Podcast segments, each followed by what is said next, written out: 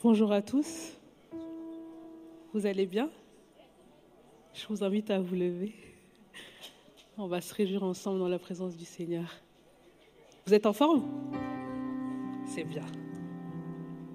On y va.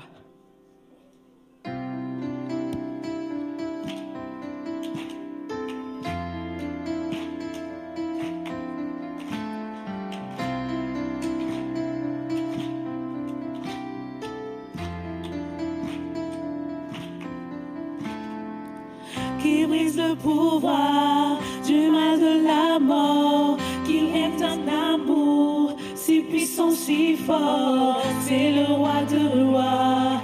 il est le roi.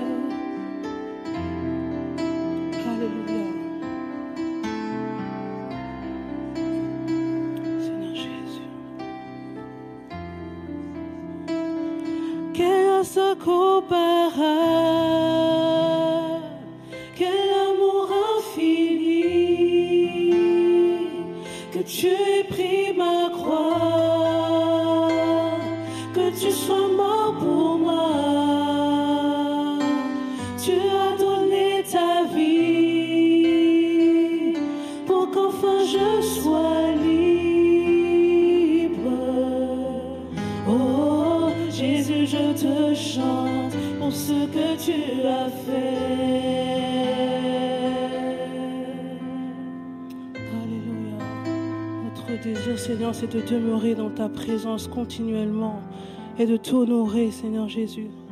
Nous voulons faire monter des louanges vers toi, Seigneur, ce matin et t'adorer en esprit et en vérité. Tu es digne de recevoir nos louanges et notre adoration.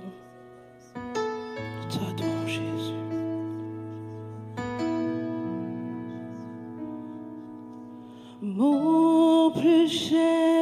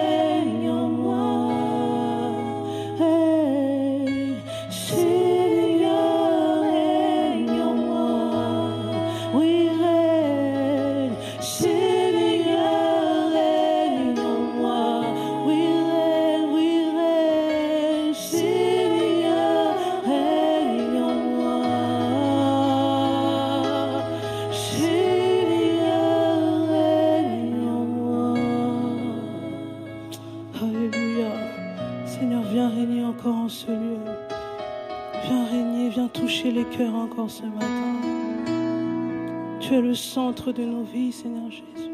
Et nous voulons faire monter des louanges vers toi, Seigneur Jésus, comme un parfum de bonne odeur, Seigneur. Nous abandonnons dans ta présence encore, Seigneur Jésus.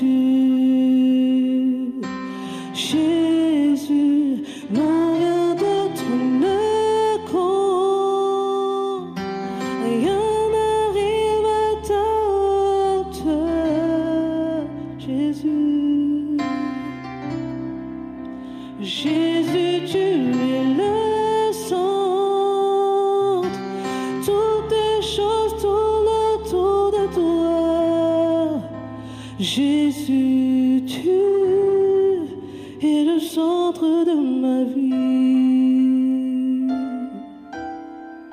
Tu es le centre, Jésus.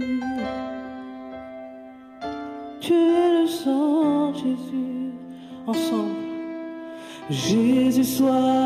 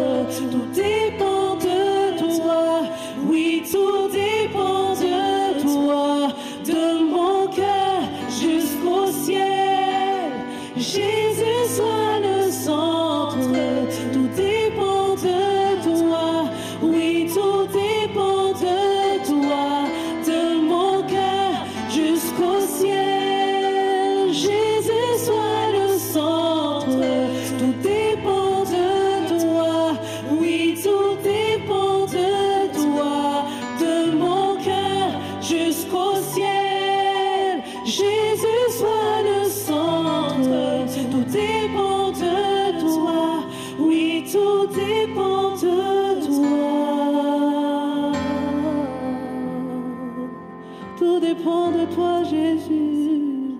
Ma vie dépend de toi.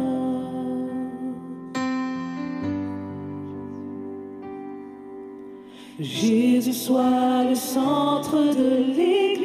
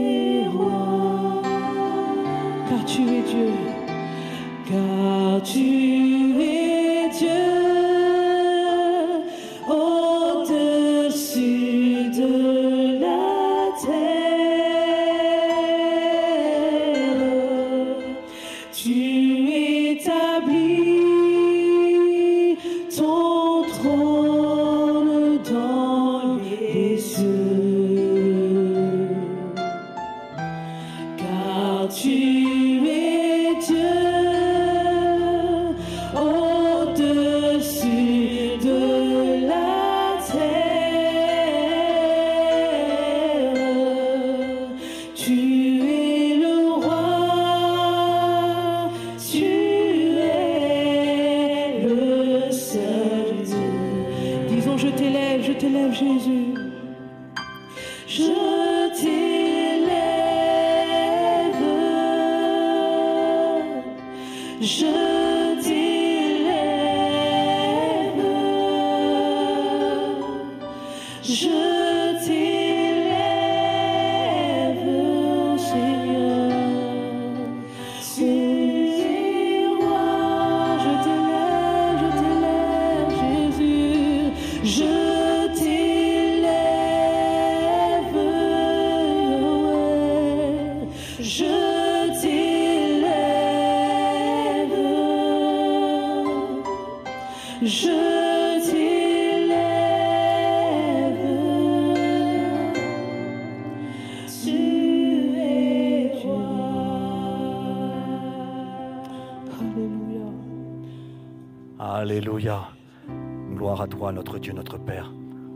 Dans ce temps de louange et d'adoration.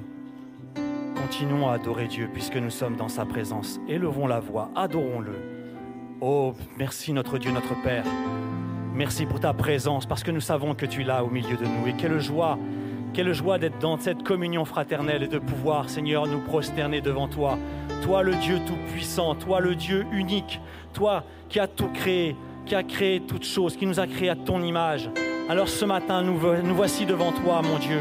Nous voici, Seigneur, tels que nous sommes. Et nous venons, Seigneur, t'apporter, oui, le fruit de nos lèvres, t'apporter notre adoration, t'apporter notre louange, te dire merci pour tes bontés, pour ta fidélité, pour ta grandeur. Oh Seigneur, tu es digne de gloire, tu es digne de louange et tu es digne d'adoration. Seigneur, merci pour ce souffle de vie. Merci pour cette nouvelle journée, Seigneur, mon Dieu. Oh Seigneur, combien tu es bon, combien tu es fidèle, combien tu es merveilleux. Alors ce matin, oui, ton peuple, Seigneur mon Dieu, t'adore. Ton peuple, Seigneur, s'humilie, se, prosterne devant toi ce matin. Oh, merci, Seigneur. Merci parce que tu nous as aimés le premier. Merci parce que tu es venu nous chercher. Nous qui étions dans la boue du péché. Nous qui étions ennemis de toi. Seigneur, dans ton amour, tu es, tu tu as donné ce que tu avais de plus cher, ton Fils unique, afin que nous soyons, Seigneur mon Dieu, sauvés.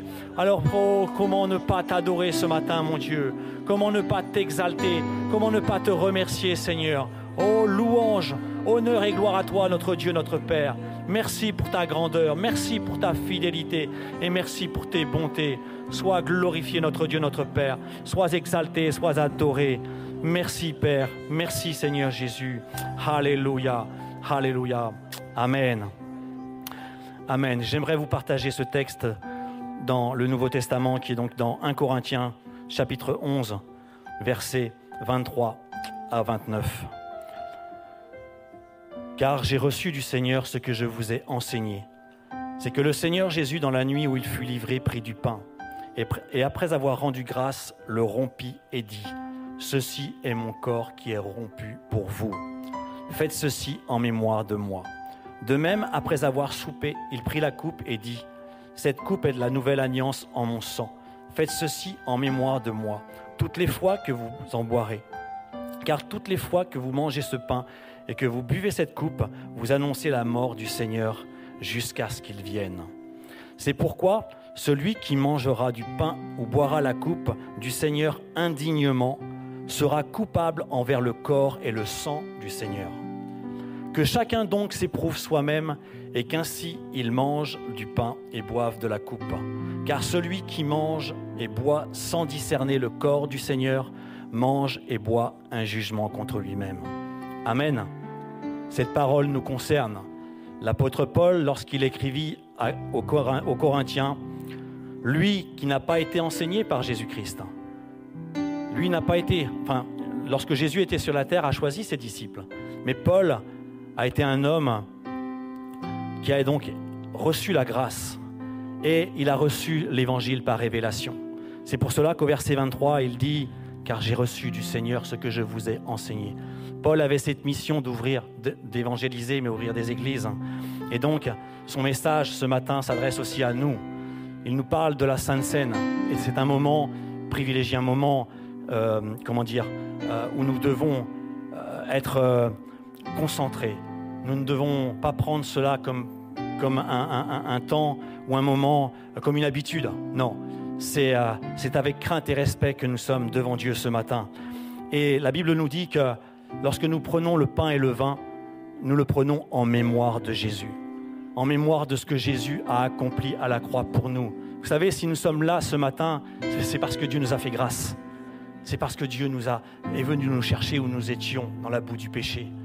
Nous étions tous morts spirituellement, mais dans son amour, Dieu est venu nous chercher, dans son immense amour. Et il a donné ce qu'il avait de plus cher, son Fils unique. Alléluia.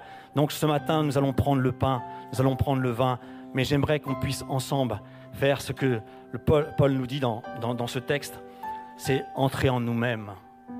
Vous savez, lorsque nous prenons le pain et le vin, nous devons le prendre en ayant un cœur pur devant Dieu. Et nous savons que nous sommes des femmes pécheurs, que Dieu a fait grâce. C'est pour ça, prenons un temps, demandons à Dieu de, venir nettoyer notre cœur. Alléluia. Seigneur, ce matin, nous voici devant toi, mon Dieu, et c'est vrai, nous sommes pécheurs, pécheurs que tu as sauvés par grâce. Mais c'est pourquoi ce matin, Seigneur, avant de prendre ce pain et ce vin, nous voulons, Seigneur, nous incliner devant toi et nous voulons, nous voulons te demander pardon pour nos erreurs, pardon pour nos fautes, pardon pour nos péchés, pour nos iniquités, Seigneur. Nous voulons, Seigneur, prendre ce pain avec crainte et respect, ce vin avec crainte et respect devant toi, Seigneur, parce que, mon Dieu, tu désires que nous soyons purs devant toi, que nous nous présentons devant toi en ayant un cœur pur. Alors ce matin, merci. Merci, mon Dieu, pour ce pain et ce vin que nous allons prendre. Oh Seigneur, je, te loue et je t'exalte ce matin. Merci notre Dieu, notre Père. Alléluia. Merci vraiment. Alléluia. Donc nous allons prendre les symboles, enfin le, le, pain et le vin, qui est donc le symbole du corps de Jésus et de son sang. Seigneur, merci mon Dieu. Merci parce que par ce pain, qui est le symbole de ton corps, Seigneur, ce corps qui a été flagellé, qui a été frappé, qui a été cloué à la croix. Seigneur mon Dieu, ce corps qui, qui, a souffert, souffert pour nos péchés, souffert pour que nous ayons la vie. Seigneur, nous, voulons le prendre, oui, dans, la crainte et le respect. Et Seigneur, je te prie pour cette coupe, cette coupe de vin qui représente ton sang, ce sang qui a coulé pour nous il y a 2000 ans à Golgotha, ce sang qui a le pouvoir de nous laver, de nous purifier et de nous guérir ce matin. Alors je te remercie, mon Dieu. Je te remercie, Seigneur, parce que l'Église, ce matin, Seigneur, veut se remémorer tout ce que tu as accompli il y a 2000 ans. Alors merci mon Dieu, mon Père, au nom de Jésus. Amen. Prenons le pain ensemble. Alléluia, gloire à Jésus.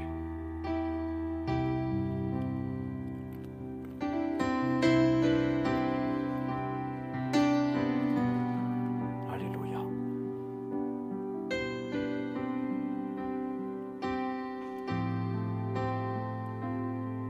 Prenons le vin ensemble.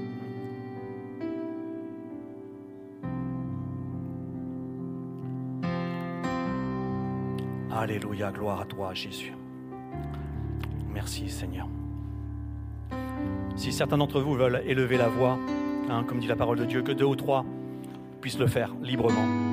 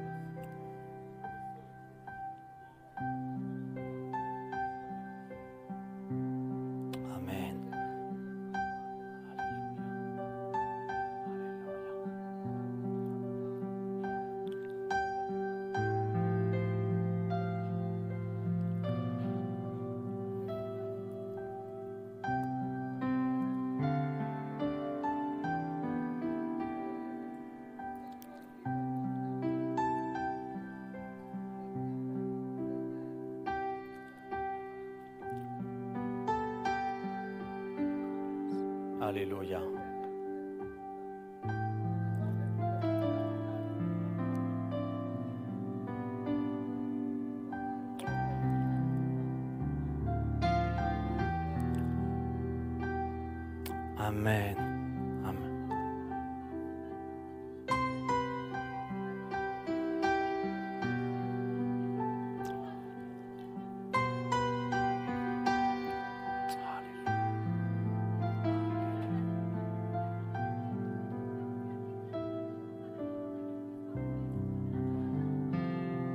Amen. Oh oui, mon Dieu.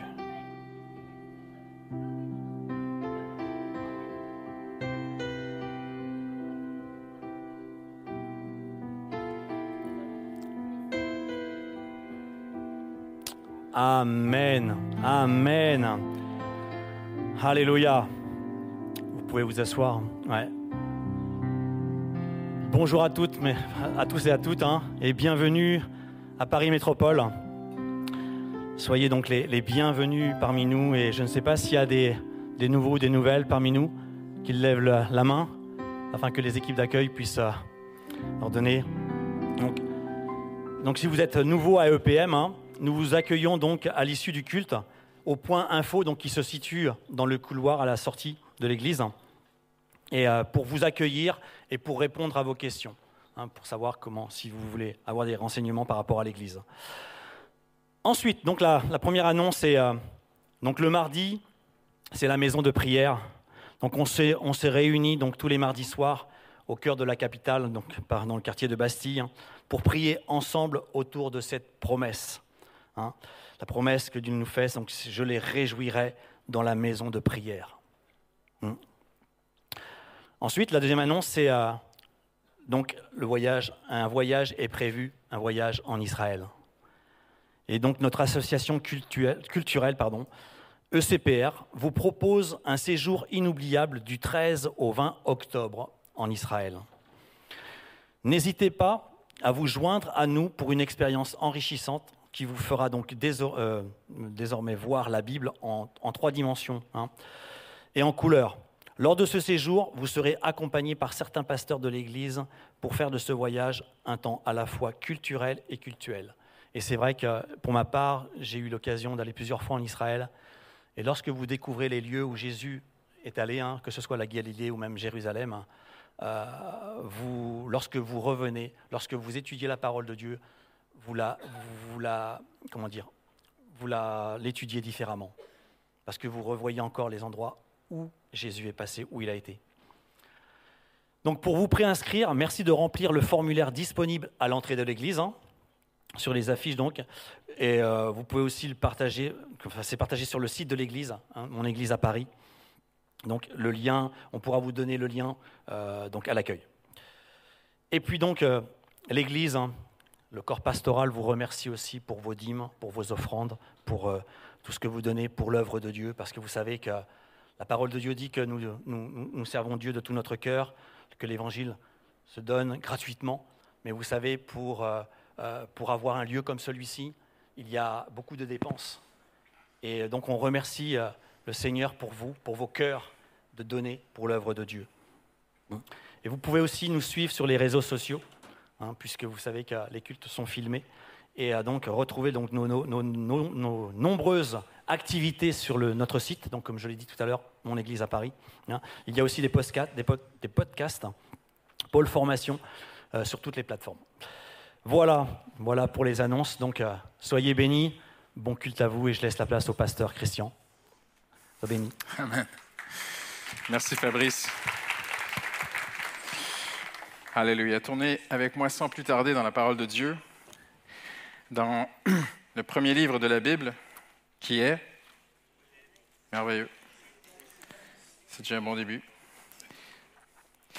Et nous avons entamé une série ensemble il y a deux semaines, je crois, de cela, euh, qui s'intitule La pleine bénédiction d'Abraham. Et euh, Paul dit, euh, aux Romains, je crois, il dit, j'ai cette certitude que lorsque je viendrai chez vous, ça sera dans la pleine bénédiction. Donc, il existe une pleine bénédiction de Dieu. Amen. Et dans l'Épître aux Galates, il parle, Paul dit que cette bénédiction, en fait, c'est la bénédiction d'Abraham. C'est une bénédiction que Dieu a accordée à Abraham et qui est transmise et qui était pour la descendance d'Abraham, mais une descendance, pas les descendants, un seul descendant, Jésus-Christ. Et en Jésus-Christ, nous avons accès à la pleine bénédiction d'Abraham. Amen. Et on veut ensemble, à travers ces semaines, traverser la vie d'Abraham. Pourquoi? Parce que Dieu sait que l'homme a besoin, vous avez besoin euh, et j'ai besoin, nous avons besoin de modèles. Dieu sait que l'homme a besoin de modèles et l'homme a besoin de ce qu'on appelle des archétypes, en fait. Et Abraham est ce type d'homme qui veut marcher avec Dieu.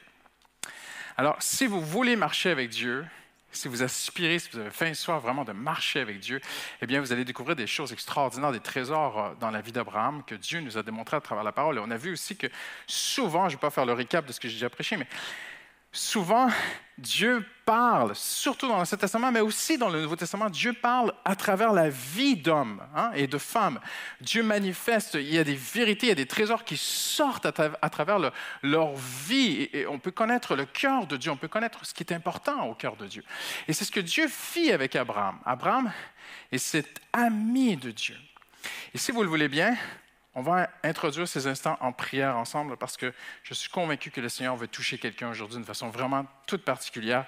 Et le titre de mon message est celui-ci, Cultiver son bonheur. Cultiver son bonheur. Seigneur, on veut maintenant se placer devant toi. Seigneur, merci pour ce temps d'adoration. Merci pour les baptêmes dimanche dernier sur les cultes. Seigneur, merci pour tout ce que tu fais. Hier, nous avions un conseil d'administration et nous étions dans la paix, dans la joie de voir tout ce que tu fais au travers de euh, ton Église, Seigneur. Merci pour toutes les Églises, Seigneur. Mais merci aussi pour cette assemblée, cette Église que tu nous as confiée, Seigneur. Et Seigneur, nous nous réjouissons de ce que tu fais, ce que tu as fait et de ce que tu es en train de faire que nous ne voyons pas encore, Seigneur. Et de tout ce que tu as prévu, de tout ce que tu feras, Seigneur. Mais Seigneur, il y a quelqu'un ici aujourd'hui qui est dans une situation et cette personne a désespérément besoin de toi. Alors je te prie, Saint-Esprit, de faire ce qu'aucun homme ne peut faire, de lui ouvrir les yeux. Il est dit qu'une fois ressuscité, Jésus leur ouvrit l'entendement à ses disciples et ils comprirent. Seigneur, moi je ne peux pas faire cela. Je peux seulement annoncer, partager bien humblement, bien imparfaitement ce que tu as mis sur mon cœur.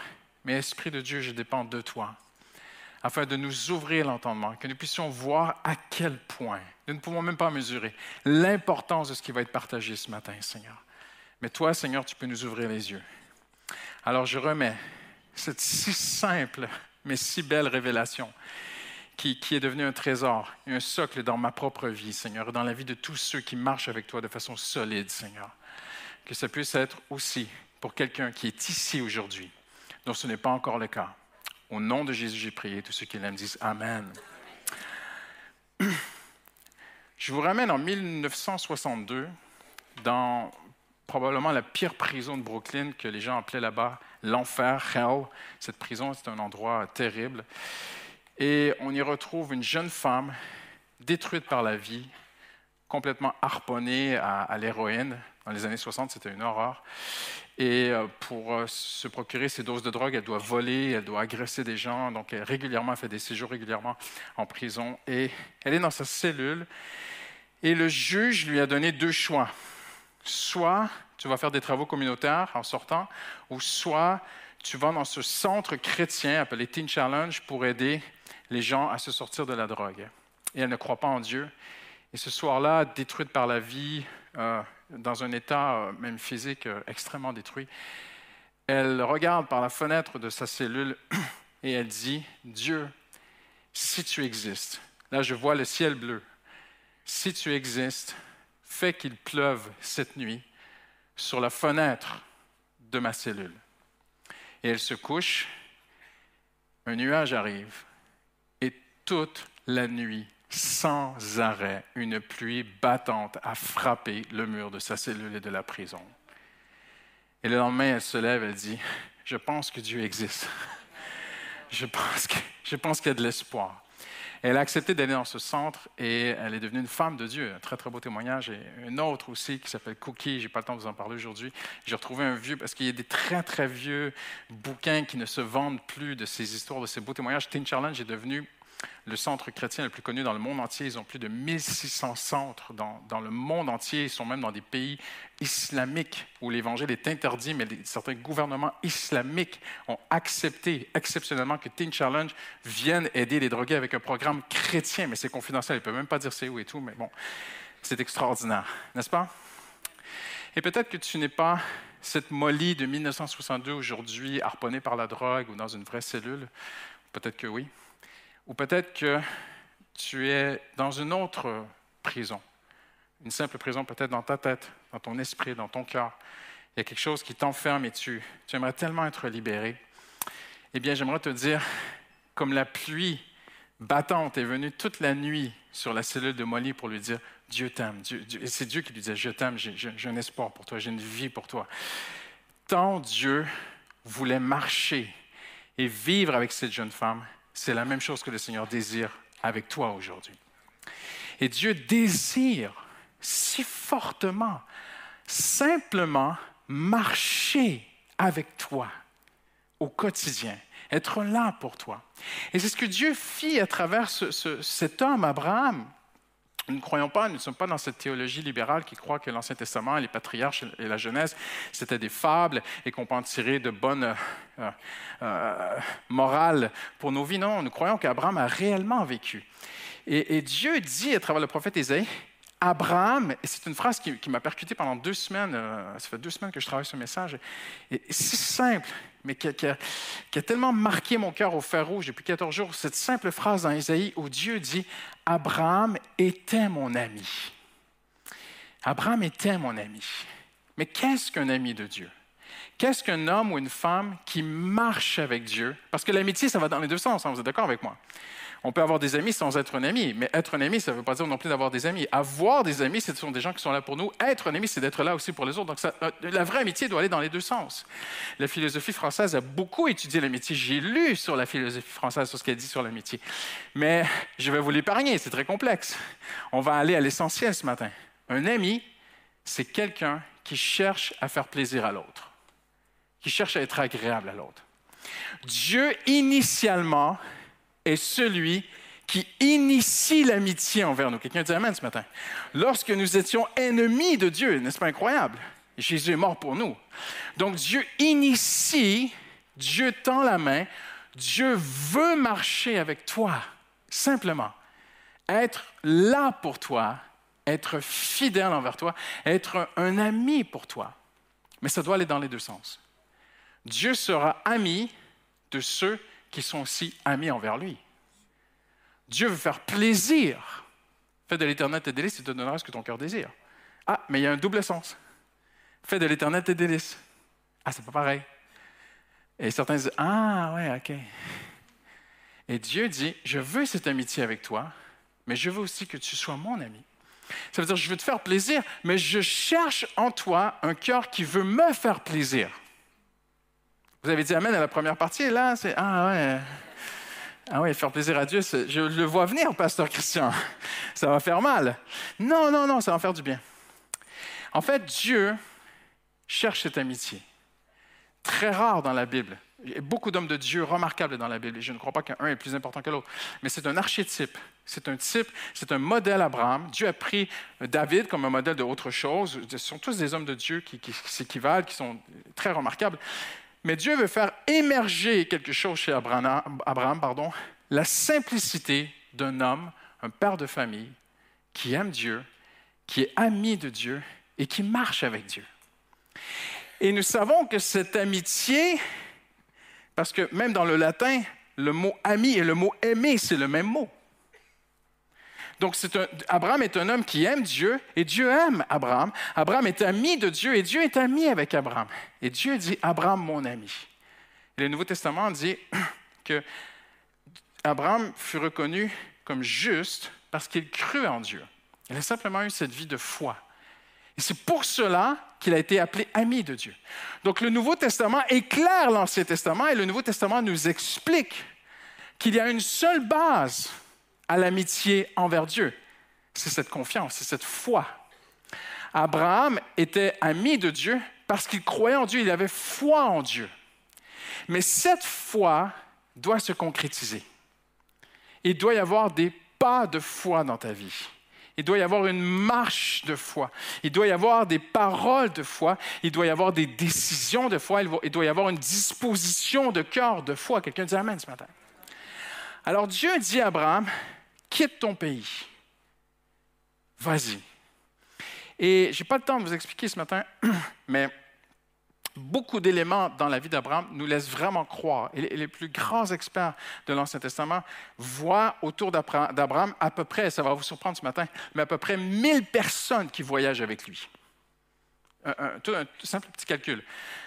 Pour aller plus tard dans l'histoire, on ne va pas le voir aujourd'hui, pour aller sauver son fils, son neveu, pardon, Lot, Abraham va prendre, je crois, deux ou trois cents de ses meilleurs serviteurs. En général, c'est qu'ils sont minoritaires, vous êtes d'accord avec moi? Donc, s'il il de ses meilleurs serviteurs. Donc, ça veut dire qu'il y en avait encore beaucoup plus. Vous êtes d'accord? Donc, on peut vraiment imaginer 600, 700, certains croient 800, presque 1000 hommes qui servaient Abraham. Ça se faisait à l'époque. Nous sommes dans une ère qui s'appelle la calcolytique, où l'homme est plus maintenant qu'un simple euh, ouvrier de la terre et du fer. les sociétés commencent à se développer et des, communautés se développent autour d'hommes, autour de grands hommes, des villes, des villages. Beaucoup des villes du Moyen-Orient, du Proche-Orient portent le nom d'hommes. Voyez-vous? Abraham est cet homme central et, et Dieu choisit cet homme et lui dit, est-ce que tu marcheras avec moi? Abraham dit oui. Mais sa décision implique que beaucoup de monde autour de lui lève le camp. Et ces gens vivaient de la culture des animaux, des troupeaux, des vaches, des chèvres, des brebis, des moutons. Donc imaginez tout le pataclan, le branle-bas de combat qui doit se lever, se mettre en place parce qu'un homme a décidé de marcher avec Dieu. Et ça n'a pas toujours été le cas. Là, vous allez me dire, non, mais si Dieu m'était apparu comme il a apparu à Abraham, c'est sûr, pasteur Christian, que je marcherai avec Dieu. Pas nécessairement. La Bible nous montre des hommes à qui Dieu est apparu ils n'ont pas obéi. Des hommes qui ont été euh, visités de Dieu de, façon vraiment très, très puissante. Et ces hommes ont, rejeté, certains personnages de la Bible ont rejeté la présence et les promesses de Dieu. Je pense à ces douze, ces chefs d'Israël que Dieu avait invité avec Moïse à monter sur le Sinaï. Le ciel s'ouvrit, ils virent Dieu. Vous pouvez le lire dans la Bible. Ils, ont, ils virent Dieu. Ils mangèrent en présence de Dieu. Je vous simplifie l'histoire. Ils redescendent, ils vont faire un veau d'or. Et dit, lui, non. Le veau d'or, oui. Voyez-vous? Et, et, là, tu te dis, mais comment est-ce possible? Parce que Dieu a donné à l'homme, c'est ce que j'expliquais cette semaine à un jeune homme, Dieu a donné à l'homme cette liberté qu'il n'a donnée à aucune autre créature dans l'univers. L'homme est libre. L'homme a cette liberté de se retrouver en présence de Dieu et de dire, non, je ne veux pas ça. Ça ne va pas être la source de mon bonheur. Je pense à, à Samson, vous connaissez son histoire, Salomon, Saül, Judas, trois ans et demi avec le Seigneur Jésus et dire, je ne veux pas de ce type de Messie. Je veux un Messie militaire, je veux un Messie politique. Et ce Messie qui vient, qui se dit souffrant, qui dit non, non, non, qui est juste là avec les pauvres, non, je ne veux pas ce gars-là, moi. Et même, je vais le vendre. Et même, il, avait cet amour de l'argent. La Bible a dit que Judas aimait l'argent. Donc, Abraham avait quelque chose dont je vais vous parler ce matin. J'en suis forcément convaincu. Quand Dieu s'est manifesté à Abraham, Abraham a vu dans la présence de Dieu. Parce que la première fois, il ne voit pas Dieu. La deuxième fois, il va voir Dieu. On n'en parlera pas ce matin, on en parlera dans les prochaines semaines. Mais la première fois, il ne voit pas Dieu, mais il a une expérience avec Dieu, une expérience surnaturelle. Il entend la voix de Dieu quand même, qui dit, parce qu'en hébreu, c'est vraiment la voix de Dieu lui dit, va, quitte ton pays, marche avec moi, viens Abraham. Et Abraham a quelque chose que d'autres n'ont pas eu. Et je suis convaincu que lorsque la présence de Dieu, voyez-vous, Dieu ne peut pas être autre chose que ce qu'il est. Je ne pense pas que Dieu a envoyé euh, euh, une voix comme ça, euh, détachée, sans l'amour de Dieu, sans la présence de Dieu, sans la gloire de Dieu. Je suis convaincu, à chaque fois que Dieu a parlé à des hommes dans l'Ancien Testament, et même dans le Nouveau Testament, ils ont été en présence de Dieu. Abraham se retrouve en présence de Dieu. Et ce Dieu lui parle. Et Abraham a quelque chose que les autres que je vous ai mentionnés n'ont pas eu. Abraham a pris cette décision que toi et moi, on a besoin de prendre, une fois dans notre vie, mais aussi au quotidien, il faut la préserver. C'est de dire, il sera la source de mon bonheur. Quand Dieu s'est manifesté à Abraham, Abraham a dit, mais c'est ce que j'ai cherché toute ma vie. Elle va dire, mais pasteur Christian, euh, tu, tu, c'est pas écrit. c'est pas écrit, mais vous savez, le travail d'un pasteur, c'est d'interpréter la Bible. Enfin, que je vais l'interpréter. Je suis convaincu, pour que Dieu dise d'Abraham plus tard, c'était mon ami. Il y avait une relation amicale entre nous. C'est qu'Abraham, quand Dieu s'est manifesté à lui, à un moment donné, il s'est dit, mais c'est ce que j'ai cherché toute ma vie. cette présence de Dieu. C'est ce que je cherchais. J'ai trouvé en lui le bonheur que j'ai cherché toute ma vie. Et ce Dieu invisible, je vais vous en parler dans un instant, dans un monde d'idolâtres et d'idoles visibles, Abraham dit non, moi j'accepte de suivre un Dieu invisible. Il s'est manifesté à moi. Il a touché ma vie. Et, on ne va pas entrer dans les détails ce matin, mais c'est ça le début de la vie chrétienne. La vie chrétienne n'est pas une décision intellectuelle. La vie chrétienne est une expérience spirituelle avec Dieu. Elle commence là. Dieu vient dans ta vie, vient dans ton cœur. Il y a quelque chose qui, prend place. Pas obligé d'entendre la voix audiblement comme Abraham, mais Dieu te visite personnellement. Tu sais que tu sais que tu sais et personne ne peut te l'enlever. Dieu m'a visité. Mais pas que. Parce que certains ont été visités, mais l'ont refusé. Dieu m'a visité et j'ai trouvé celui que mon cœur cherchait. J'ai trouvé le bonheur de la vie. Et là, Abraham dit à tout le monde, à son chef de camp, à tous, on voit le chef de camp plus tard dans l'histoire, il dit, allez, on lève le camp, moi et tout le monde. Ah, j'ai pas envie. Non, non, allez, allez. Tout le monde, on y va. Les tantes, les familles, les tatas, les oncles, les enfants, les chèvres, les vaches. Imaginez tout le monde. On va tous bouger parce que moi, j'ai trouvé mon bonheur dans ce Dieu qui s'est manifesté à moi. Et Abraham va descendre. On a vu la, dernière fois sur Charan, tout ça. Et là, Abraham va descendre à Canaan et Dieu va lui apparaître. Et Abraham va faire quelque chose dont je veux vous parler ce matin. Euh, il descend, et il faut comprendre aussi, géographiquement, Abraham parcourt une route qui existe encore aujourd'hui en Israël. Si vous allez dans le voyage, peut-être que vous allez, marcher sur cette route. Mais il y a une route qui longe l'autoroute 60, la A60 en Israël, de, de, nord au sud. Ça serait probablement la plus vieille route marchande de l'histoire de l'humanité. Et Abraham arrive, imaginez, ça se faisait à l'époque, il y avait des mouvements de population. Et Abraham entre dans Canaan avec tout le monde. Il marche, il marche, ils avancent tous ensemble. Il va voir une ville qui, n'est pas très loin sur sa droite, qui est une ville puissante. Même euh, euh, Josué devra la conquérir beaucoup plus tard. Il y aura un roi, deux rois. C'est une des premières fois dans l'histoire de l'humanité qu'on voit des rois, deux rois, tout ça. Et Abraham arrive dans une société qui s'est organisée. Il a ce ne sont plus seulement que des fermiers. Il y a des, rois de cités, il y a des cités indépendantes, il y a des, villes fortifiées. Il va aller plus loin, il va marcher, il peut voir au loin encore sur sa droite, vers l'ouest, une ville qui était très très connue à l'époque, une ville qui s'appelait... Euh, Anne est sûre, qui, les, archéologues l'appellent la New York de l'époque. C'était une ruche de commerçants. Ça bougeait. Et Abraham entre dans ce monde il vient s'établir un endroit avec tout, ce qui se passe autour de lui. Il y a beaucoup autour de lui. Il, va même y avoir des guerres contemporaines à Abraham.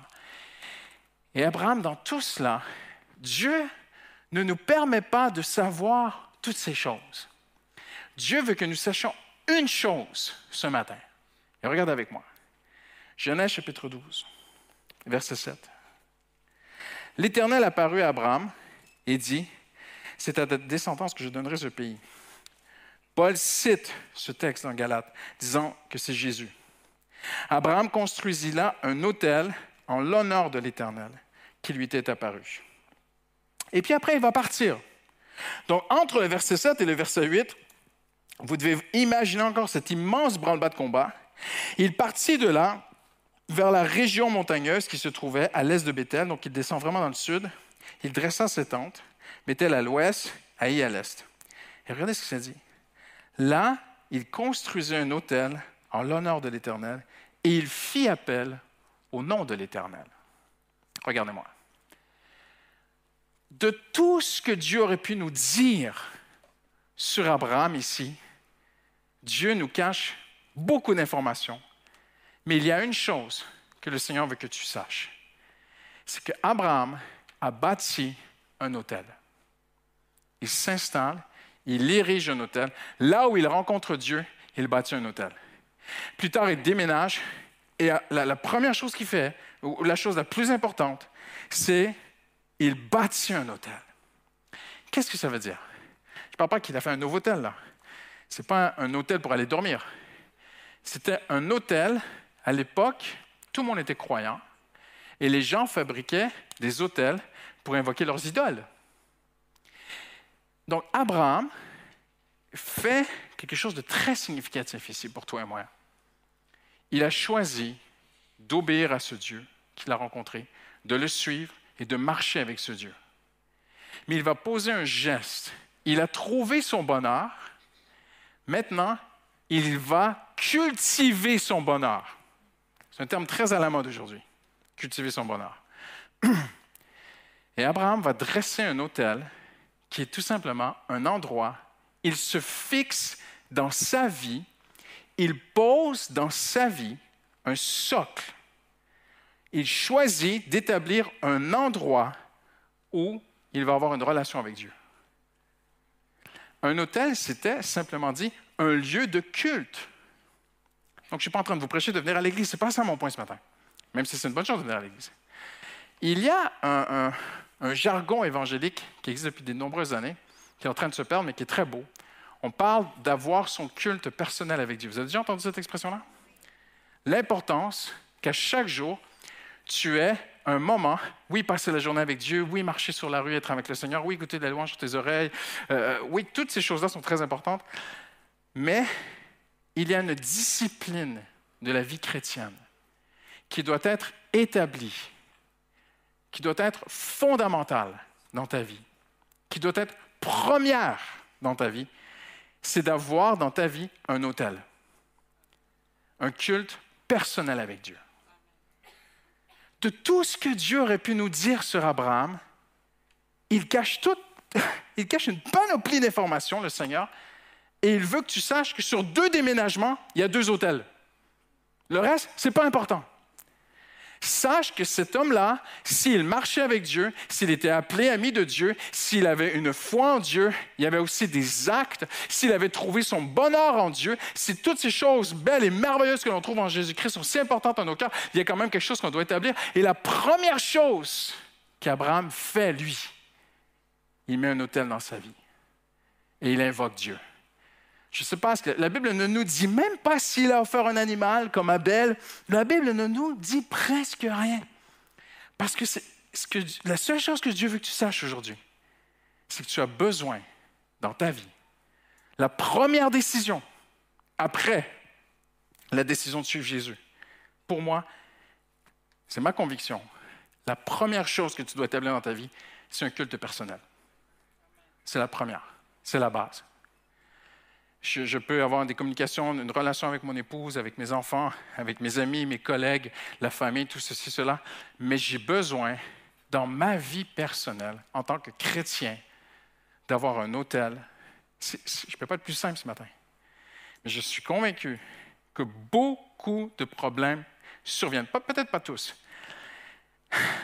Mais on pourrait s'éviter beaucoup de galères si on avait un hôtel si on avait un lieu pour rencontrer Dieu, si on avait à tous les jours un lieu où on va parler au Seigneur, où on va écouter le Seigneur, où on lui rend un culte. Et c'est ce qu'Abraham avait. Donc, Abraham choisit, il fait un choix qui est très important dans notre vie. Il choisit de suivre un Dieu invisible.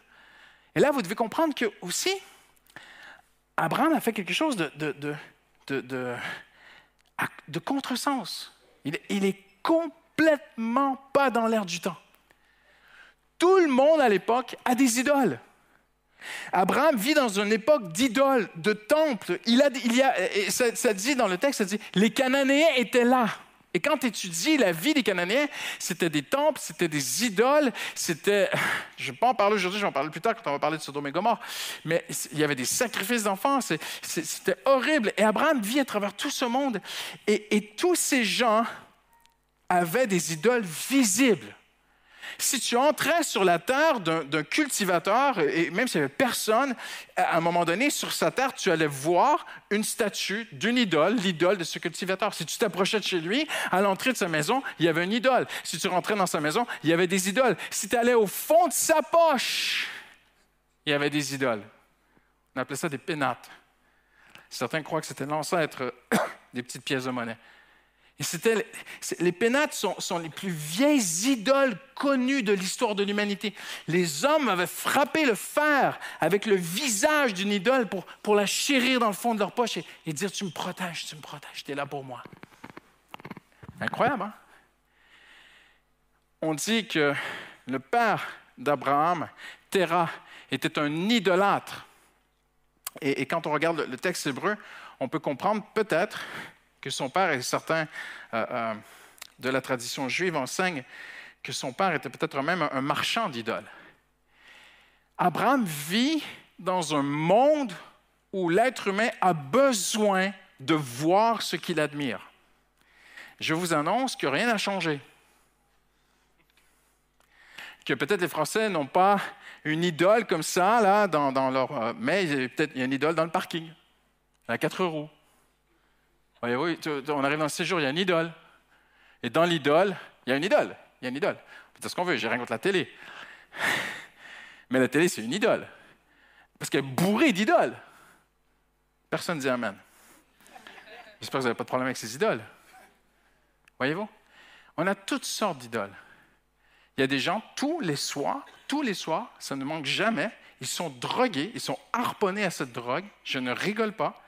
Tous les soirs, ils vont sur Internet et ils regardent leur état de compte. Combien j'ai d'argent? Parce que c'est, ça, me donne la paix. C'est vrai? Il y a des gens, c'est leurs relations, c'est leurs amis. l'homme a besoin de concret, de voir, que ce soit tangible, de toucher pour être rassuré. on ne va pas rentrer là-dedans. Même quand on étudie les anciennes idoles, on n'en finit plus. Vous savez, euh, euh, les experts nous disent qu'on ne peut même plus compter les idoles qui existent aujourd'hui en Inde. C'est parce que c'est dans l'homme.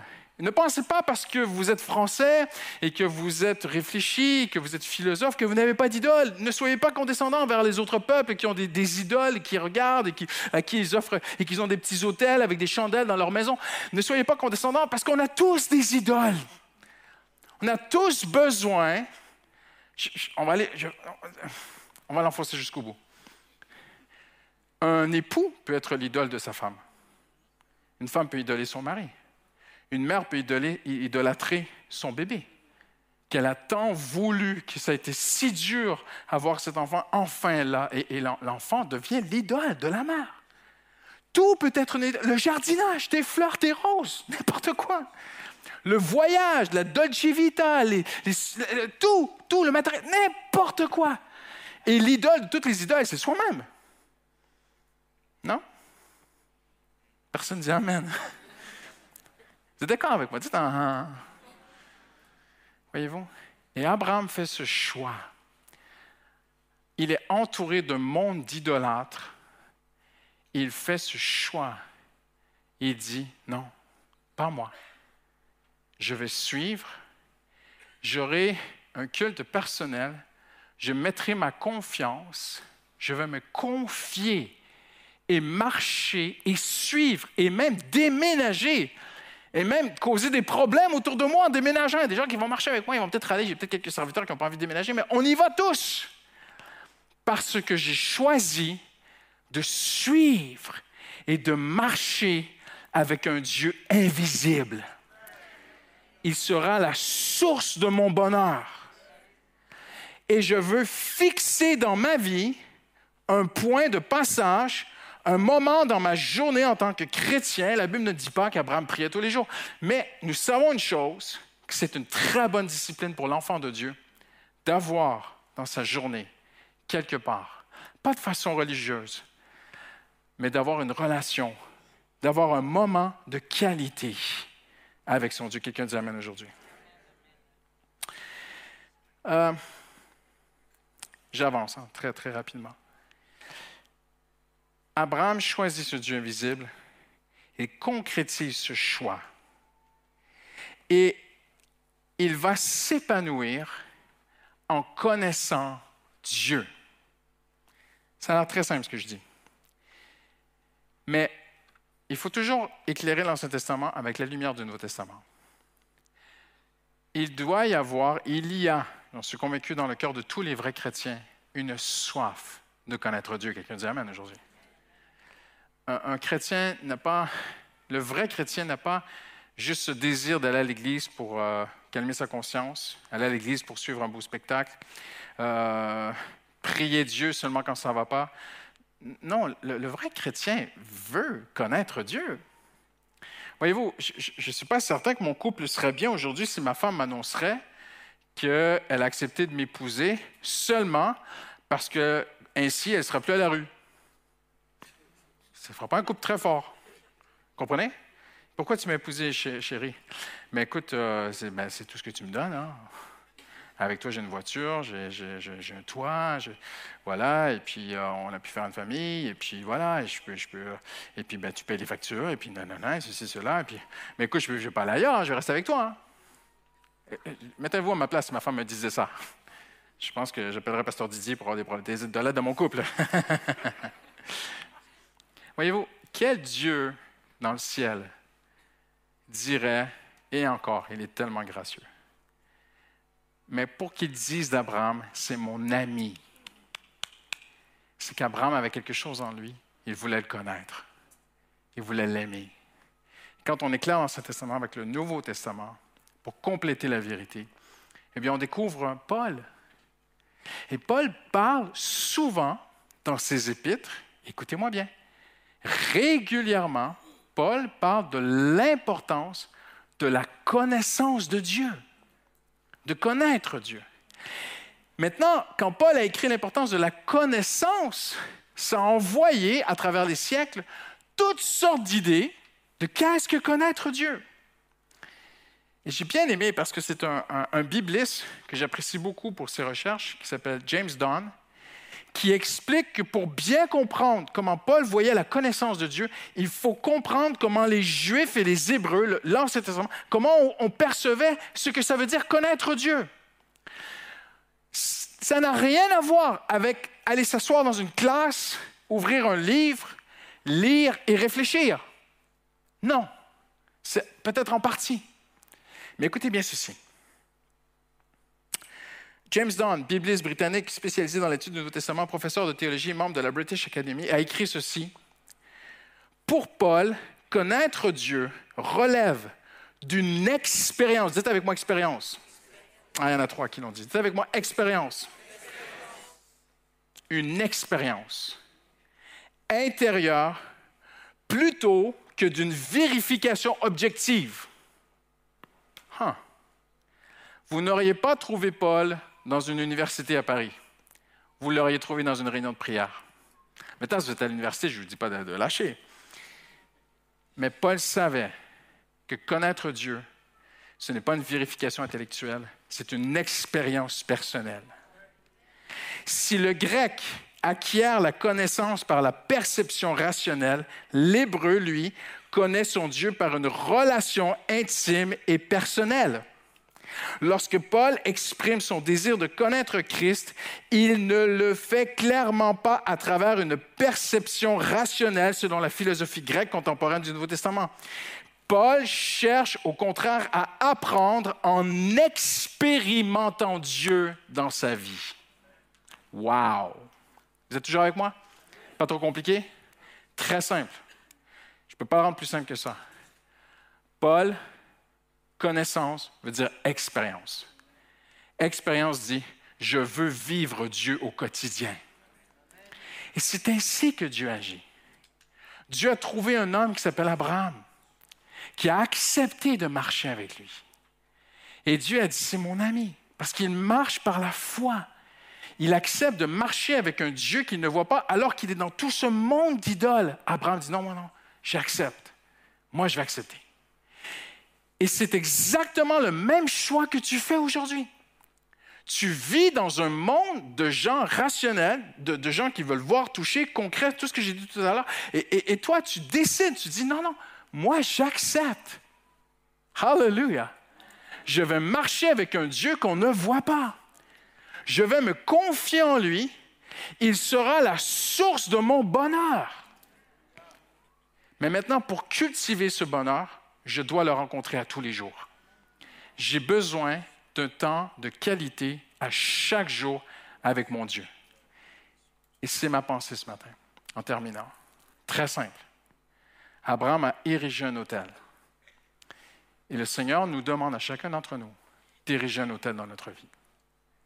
J'ai besoin, tu as besoin, nous avons besoin d'un moment de qualité avec Dieu.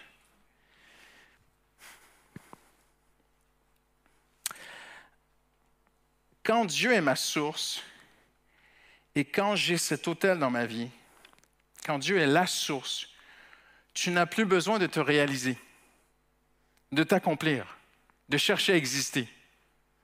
Parce que tu existes déjà. Tu t'es déjà réalisé. Et tu as trouvé ta source en Dieu. Quand Dieu est la source, tu sais que sa présence seule peut combler ton âme. Alors tu vas dans le lieu secret, tu retournes dans le lieu secret et tu continues dans le lieu secret. J'étais très touché par un jeune homme cette semaine qui, voulait me rencontrer, puis on a passé un beau moment ensemble.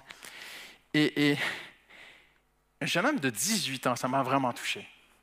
Grandi dans une famille pas chrétienne, sa grand-mère est, chrétienne, et sa grand-mère, il me dit, tu sais, parce il me parlait qu'il avait, qu'il avait euh, un temps de qualité avec Dieu à chaque jour dans sa chambre d'étudiant à Paris, tous les soirs. Ah bon? Pas très à la mode, ça. Et je dis, comment ça t'est venu? Et il me dit, mais ma grand-mère prenait un temps avec moi tous les soirs. Mais pasteur, c'était pas trop ça pour moi. Mais j'ai compris le principe. Tu te rends compte à 18 ans. À 18 ans, il comprend les choses de Dieu. Et il dit, depuis ce temps, tous les soirs, j'ai un temps de qualité avec Dieu. Je veux l'écouter, je lui parle, je chante dans ma chambre, je mets de la louange, je lis la Bible, je, lui présente tous mes besoins, je prie pour ma famille. Il a un culte personnel, c'est extraordinaire, c'est un jeune Abraham. Il a son hôtel dans ce monde d'aujourd'hui. Laissez-moi vous dire que toutes les chambres d'étudiants de Paris ne sont pas des hôtels pour euh, chercher la face de Dieu, hein, ils cherchent autre chose. Hein. Et à travers tout ce monde, Dieu a, a ce jeune homme. C'est pas beau ça? Il a trouvé son bonheur. Quand Dieu est la source de ton bonheur, tu n'excuses ni n'expliques l'absence d'un hôtel. Je le redis parce que ça fait mal. Quand Dieu est la source, tu ne peux plus expliquer ni excuser de ne pas avoir d'hôtel. Parce que Dieu est vraiment ta source. Alors c'est vraiment important pour toi. Et tu cherches. J'ai déjà parlé de lui, j'ai un ami euh, banquier au Canada, un homme extrêmement occupé. Et sa vie, sa, vie chrétienne était moyenne. sa femme priait pour lui, très beau témoignage. Un jour, Dieu l'a visité, comme Abraham. Dieu l'a visité. Dieu a pris l'initiative de le visiter. Il m'en parle. Dix ans plus tard, il m'en parle encore les, yeux, les, larmes aux yeux. Mais voici ce qu'il a fait. Dieu l'a visité comme Abraham. Il a mis un hôtel dans sa vie. Direct. Un homme qui se lève tôt, un homme qui travaille fort, un homme qui a une famille, qui a des enfants, qui est très, très occupé. Je dis, mais comment tu as fait? Il dit, bien écoute, je, suis allé voir mon chef. Je lui dis, est-ce que je pourrais utiliser la salle de conférence de la banque tous les matins entre 6h et 6h30 le matin? Son chef a dit, pourquoi faire? Pour prier. Euh, petit, petit coup de taser, choc électrique à son chef. Euh, prier aujourd'hui dans notre monde occidental.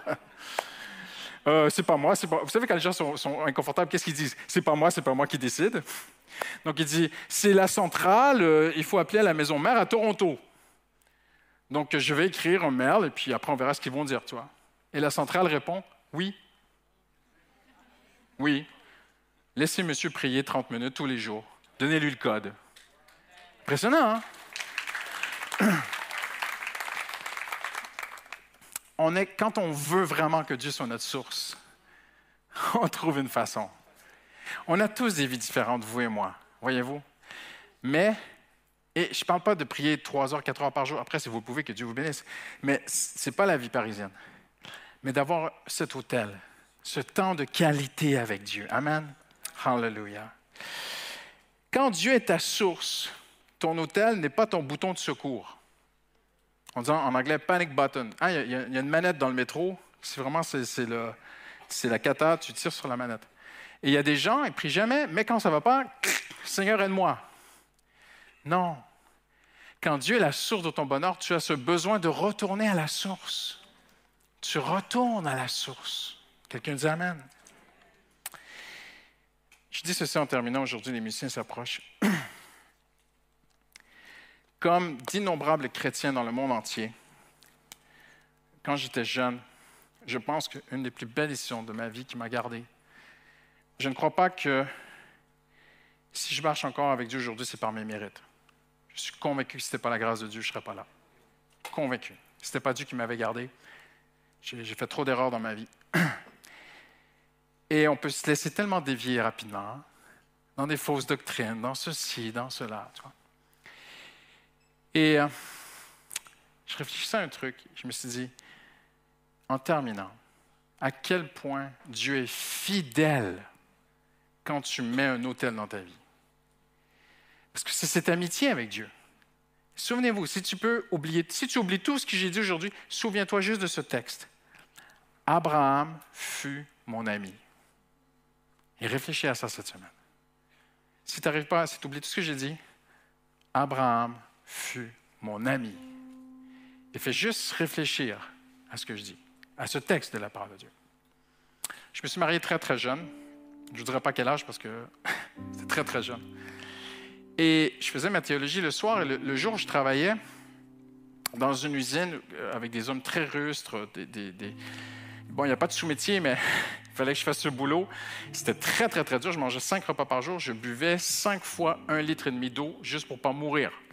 C'était une usine de métal. C'était, bon, c'était, c'était, voilà. Et les hommes qui étaient là étaient des ogres. C'était des monstres. Ils ne parlaient pas français. Ils faisaient que des, mauvais mots que je ne peux pas répéter ici aujourd'hui. Donc, c'était que des jurons. Que, et ils savaient que j'étais chrétien. Ils savaient que je faisais une formation en théologie et que dans quelques mois, j'allais devenir pasteur.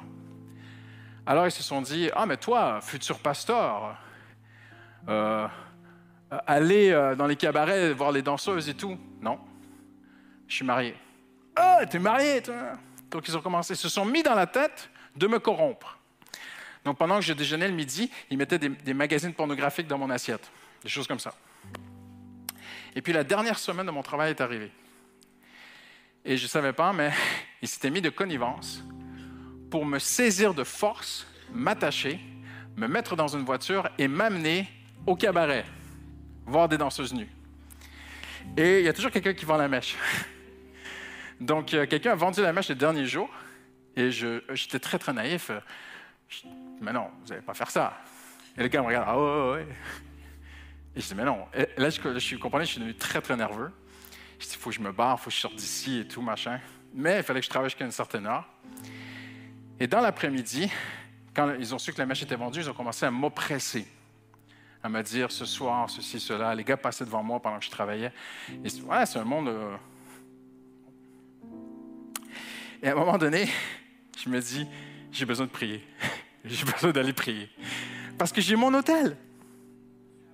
J'ai un point de repère. Je peux aller au Seigneur et lui parler de tout en plein boulot, je me dis, Seigneur, j'ai besoin d'aller prier. Alors, je dis à mon chef d'équipe, je dis, écoute, je dois aller à la toilette et tout. Euh, il me dit, tu fais vite, on a des grosses commandes, il faut que ça bouge et tout. Oh, je reviens. Et puis, bon. Et puis, je vais à la toilette, je m'enferme. Et là, Seigneur Jésus, aide-moi. Et Dieu me parle. Croyez que Dieu peut parler à un jeune homme de 20 ans? Dieu me parle. Et Dieu veut te parler. Et moi, je suis convaincu que quand on a un hôtel, Dieu va montrer qu'il est fidèle. Et Dieu me dit, non, ils ne vont pas t'amener là. Tu m'appartiens. Je te protège. Fais-moi confiance. Mais je, suis là dans la toilette, je, vous dis, je tremblais, j'étais comme ça. Je dis, mais Seigneur, comment tu vas faire et tout? Et le Seigneur m'a dit, laisse-moi faire, je ne te dis pas. Est-ce que tu me fais confiance, Christian? Oui, Seigneur, je choisis de te faire confiance. Et le Seigneur m'a dit, si tu me fais confiance, dis-leur. Ah non! Ah, ça va chauffer encore plus. Non, si tu, choisis de me faire confiance, dis-leur. Je dis, OK, Seigneur. Ah, ils vont me taper, ils vont m'arriver un truc et tout. Mais je vais le dire. Et je retourne au travail et tout, et les gars continuent à me, à me, piquer avec cette histoire. Et à un moment donné, je lève, il y a quelque chose qui monte en moi. C'est pas moi, c'est pas ma nature, c'est Saint-Esprit. Il y, a, une assurance qui est montée en moi qui, je pense, était surnaturelle. J'ai regardé le gars, droit dans les yeux. J'ai dit, moi, j'appartiens à Jésus-Christ et personne qui me touche, personne ne m'amène dans un cabaret de danseuse nue ce soir. Personne ne peut faire ça. Mon Dieu sera là pour moi. Quand je dit ça, le mec, il s'est mis à Wow! Tu vas voir, tu me défies et tout. Je- Là, après, j'ai dit, maintenant, Seigneur, c'est à toi. On finit à 16 heures. J'ai fini de travailler à 16 heures. Pense 16, 17 heures, je ne me rappelle plus. Et euh, je prends mes trucs, je m'en vais. Et je marche. J'arrive à mon casier, je prends mes trucs. Il n'y a personne qui m'attrape. Et je me retourne. Hein? Ça a marqué ma vie. Il y a un gars qui est là, il s'appelle Tony. Plein, j'ai rien contre les tatous, mais il avait des tatous partout, des muscles et tout. Un monstre, un dragon. Et il me regarde et dit Oh, on va t'attraper, Robichaud et tout. Je dis Mais Tony, qu'est-ce que tu fais ici? Tout le monde travaille. Et il dit Ah bon? Je dis Mais oui. Il dit Oh, Ah, je comprends pas. Donc il retourne bosser. Et moi, en partant vers le casier, je voyais que tout le monde continuait à travailler. Et je me sentais mal de rentrer chez moi. Je dis, mais pourquoi tout le monde continue à travailler aujourd'hui? Et le patron de la boîte vient vers moi. Puis il me dit, Monsieur Robichaud, merci pour le temps que vous avez été avec nous. Il savait que j'allais devenir pasteur. Bon, mais on vous souhaite euh, bonne continuation dans votre nouvelle carrière de pasteur. Euh, mais euh, voilà. Et, je lui dis, mais, mais monsieur le patron, pourquoi tout le monde travaille et moi je travaille pas? Et moi je m'en vais et tout. Parce que, ah, j'ai oublié de te dire, mais il dit, j'ai demandé à tout le monde aujourd'hui de faire une heure de plus. Mais pas à toi, parce que c'est ton dernier jour. Je vais faire très attention. Au premier culte, M. Boulagnon a dit que quand on marche avec Dieu, il ne faut pas prendre la gloire. La gloire est à Dieu quand Dieu fait des choses. La gloire n'est pas à moi. La gloire est à notre Dieu. Mais tu sais, il y avait un hôtel dans ma vie. Il faut que tu aies un hôtel dans ta vie. Abraham a érigé un hôtel dans ta vie. Et Dieu va te rencontrer là. Je, pourrais vous en dire tellement plus aujourd'hui, mais ce sera les prochaines fois. Mais Dieu dit à Moïse, il, a- met l'arche de l'alliance. C'est un lieu pour rencontrer Dieu, l'arche de l'alliance. Et Dieu dit à Moïse, c'est là que je te rencontrerai. Dieu peut te rencontrer dans le métro, bien sûr, je n'ai pas de problème. Mais si tu dresses un hôtel dans ta vie et tu dis à tous les jours de ma vie, j'aurai un moment de qualité avec Dieu où je vais lui partager mon cœur, je vais le louer, je vais l'adorer, je vais le remercier, mais aussi je vais l'écouter. Ça va aller dans les deux sens. Je te garantis, c'est biblique. Tu mets un hôtel, Dieu sera fidèle. Amen. On va se lever ensemble en terminant.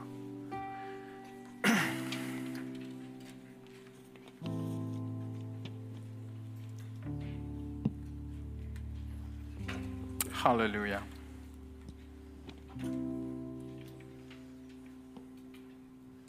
Je repense à, à Molly, alors qu'on garde les yeux fermés, la tête baissée.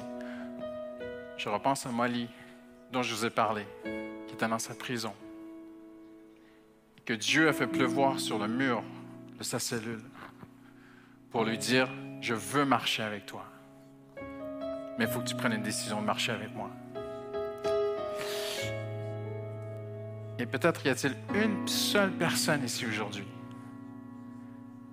Tu ne marches pas encore avec Dieu. Tu n'as pas encore donné ta vie à Dieu. Et il y a cette prison dans ton cœur. Je ne sais pas qu'est-ce que ça peut être, mais il y a quelque chose qui te tient. Personne ne sait, personne ne le voit. Mais toi, tu sais. Alors que je parle, tu te dis, moi, je suis dans cette sorte de prison. Eh bien, tout ce que Dieu te demande, c'est de dire, viens Seigneur, sors-moi de là. Le Seigneur peut le faire. Et j'aimerais prier pour toi aujourd'hui. Pas te gêner, je ne veux pas t'exposer en public, je ne veux pas me servir de toi. Mais j'aimerais juste t'inviter juste à lever la main et je vais prier pour toi. Juste dire, c'est comme si tu levais ta main à Dieu. Tu dis, moi, j'ai une prison à l'intérieur de moi. J'ai vraiment besoin que Dieu me sorte de là. Tu lèves la main aujourd'hui. Tu dis, Seigneur, sors-moi de là, Seigneur. Hallelujah. J'ai besoin d'être libre. Libre. Hallelujah. Je veux marcher avec Dieu comme Abraham a marché avec Dieu. Mais là, je suis pris. J'ai besoin d'une liberté. Seigneur, tu vois ces mains qui se lèvent aujourd'hui. Alléluia. Et fais juste dire au Seigneur, là où tu es, fais juste dire, Seigneur, libère-moi. Sors-moi de là, Seigneur. Seigneur, je veux, juste te dire au secours. Le Seigneur mettait vraiment cette pensée sur mon cœur ce matin, juste avant le culte. Et c'est si simple avec Dieu. Tu as juste à dire au secours, Seigneur, sors-moi de là. Je veux marcher avec toi. Je veux pas que tu me libères pour aller faire ma vie à moi. Non, non. Je veux que tu me libères parce que je veux marcher avec Dieu. Je veux vivre avec Dieu comme Abraham. Je veux que Dieu dise de moi, lui aussi, elle aussi, c'était mon ami, ami de Dieu. Seigneur, tu vois ces mains qui se lèvent ce matin, Seigneur. Tu entends leur cri. Dis-le maintenant, Seigneur. Dis-le dans tes mots à toi, dans ta façon à toi. Dis-le, Seigneur, sors-moi de là, Seigneur. Hallelujah. Le Seigneur est fidèle. Le Seigneur va le faire. Le Seigneur peut le faire. Hallelujah. Hallelujah. Une dernière prière avant de se laisser. Tu veux dire, Seigneur, aujourd'hui, je veux vivre avec toi. Je veux marcher avec toi, Seigneur. Et Seigneur, je veux un hôtel comme Abraham dans ma vie. Mais dis la vérité, c'est difficile, j'y arrive pas, je suis occupé. Je suis, parfois j'aimerais prier, mais je suis fatigué. Parfois je me laisse prendre par d'autres choses. J'ai une vie, je ne sais même pas comment, comment prier. Mais je veux un hôtel. J'aimerais t'inviter juste à lever tes deux mains maintenant. Hallelujah. Et tu dis, Seigneur, je veux marcher avec Dieu comme Abraham. Je veux un hôtel dans ma vie. Seigneur, aide-moi, Seigneur, à ériger cet hôtel, Seigneur. Aide-moi à ériger un hôtel. Abraham a érigé un hôtel dans sa vie. Seigneur, tu vois toutes les mains de tes enfants qui se lèvent, Seigneur. Seigneur, nous voulons cette communion avec toi, Seigneur. Nous voulons marcher avec toi comme Abraham a marché avec toi. Alléluia. Je veux être, dis-le Seigneur, je veux être une femme qui marche avec son Dieu. Je veux être une femme qui a un hôtel dans sa vie. Je veux être une femme qui a un moment de qualité, une discipline de vie chaque jour. Alléluia. Peut-être que tu ne peux pas le matin, ce sera peut-être le midi sur ton heure de pause, ce sera peut-être le soir. Dieu sait, c'est entre Dieu et toi. Mais tu dis, Seigneur, je veux être un homme, hallelujah, qui a un hôtel dans sa vie. Et Dieu te répond, je te rencontrerai là, hallelujah. Jésus a dit, ton Père qui est dans le secret, le lieu secret, dans ta chambre, hallelujah, quelque part dans ta vie. Fais un hôtel et Dieu va te rencontrer. Établis un hôtel, établis dans ta vie cette priorité. Tous les jours, un temps de qualité avec mon Dieu. Hallelujah.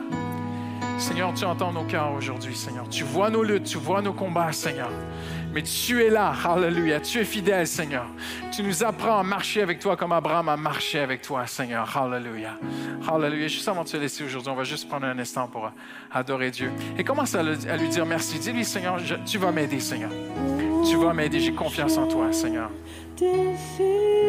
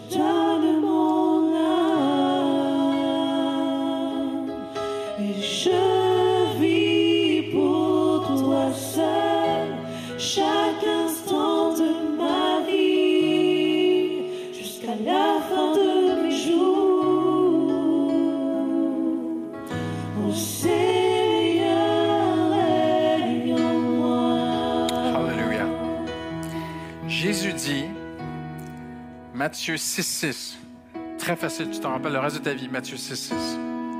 Mets-toi, mets-toi. Hallelujah. Et Jésus, en fait, dans Matthieu 5, parle des prières religieuses, tu vois.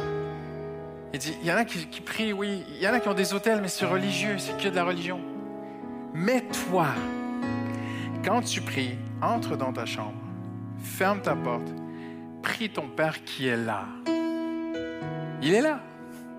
C'est pas une bonne nouvelle? C'est une nouvelle extraordinaire. Il est là.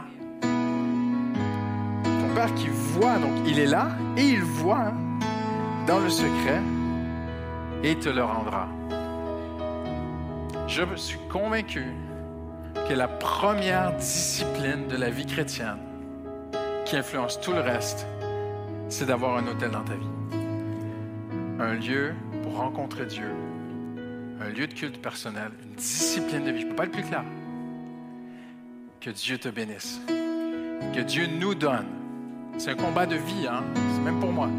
Que Dieu nous donne le soutien, la grâce, la force de toujours avoir ce temps de qualité avec le Seigneur.